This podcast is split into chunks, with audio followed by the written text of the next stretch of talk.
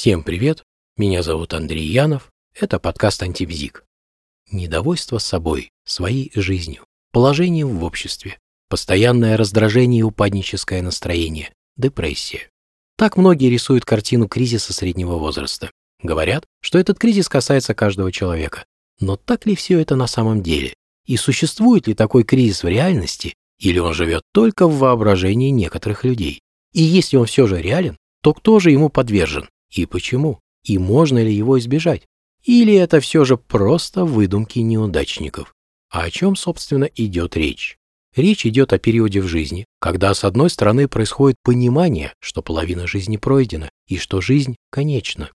С другой – с подведением итогов и оценкой пройденного пути. Обычно это происходит в возрасте от 30 до 50 лет, чаще всего около 35. В этом возрасте часто происходит понимание, что поставленные в юности цели уже скорее всего не будут достигнуты, а мечтам не суждено сбыться, время упущено.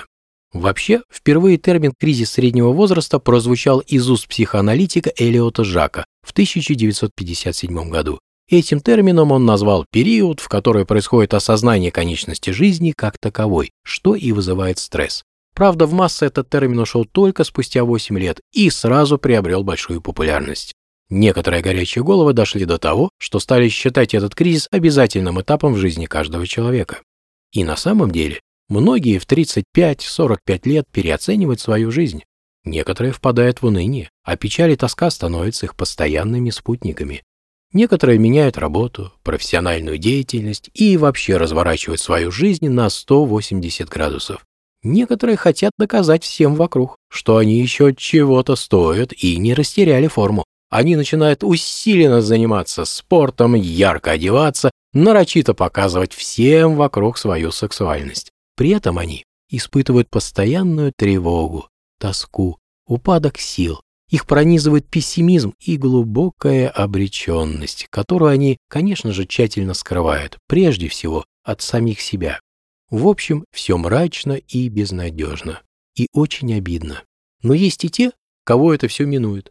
У них нет никакого кризиса среднего возраста. Совсем нет. Даже намека.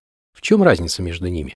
Может быть, дело в том, что первые неудачники, которые не смогли добиться того, чего хотели, они пришли к осознанию, что достигли своей планки, может быть, она была слишком завышена, а может быть, они просто облажались. Рухнули их мечты, а вместе с ними и самооценка, и самоуважение.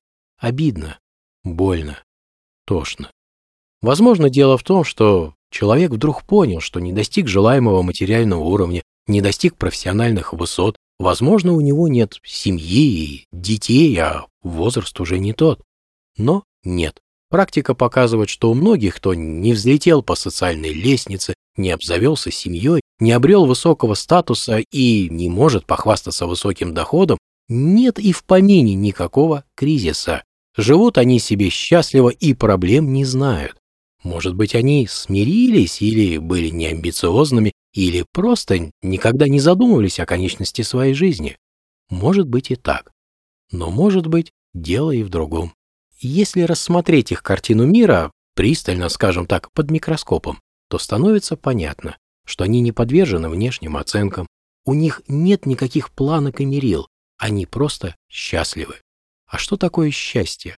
Вот в концепции метафорической психотерапии счастье понимается как дело не всегда только того, чего человек хочет. На первый взгляд может показаться, что речь идет о произволе, безнравственности, вседозволенности и безрассудстве. Как это всегда делать только то, что хочешь? А как насчет людей вокруг? А как насчет того, что человек должен что-то делать? А если он хочет того, что может навредить другим? Как тогда быть?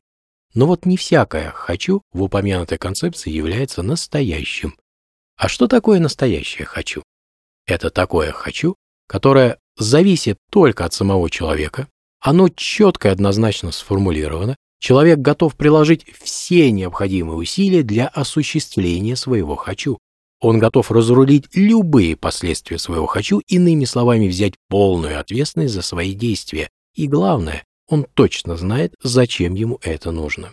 Если человек так счастлив, если он так понимает счастье и так живет, то в его жизни нет места иллюзиям, несбыточным мечтам и призрачным целям, ведь он четко и однозначно формулирует свое «хочу».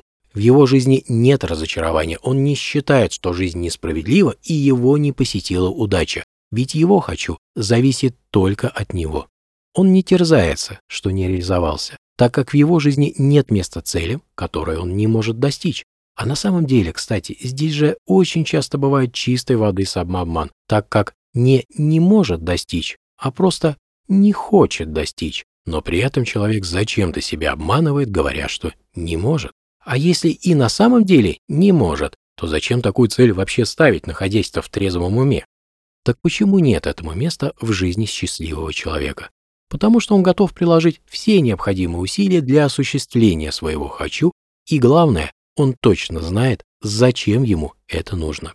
Так что жизнь человека, так понимающего счастье, выстраивается совершенно иным образом, в отличие от того, кто страдает от несбыточных мечтаний. И уж точно в ней нет никаких симптомов кризиса среднего возраста, им просто неоткуда взяться. А те, кто испытывает этот кризис, давайте честно скажем, они просто несчастливы. А время идет, и они это знают.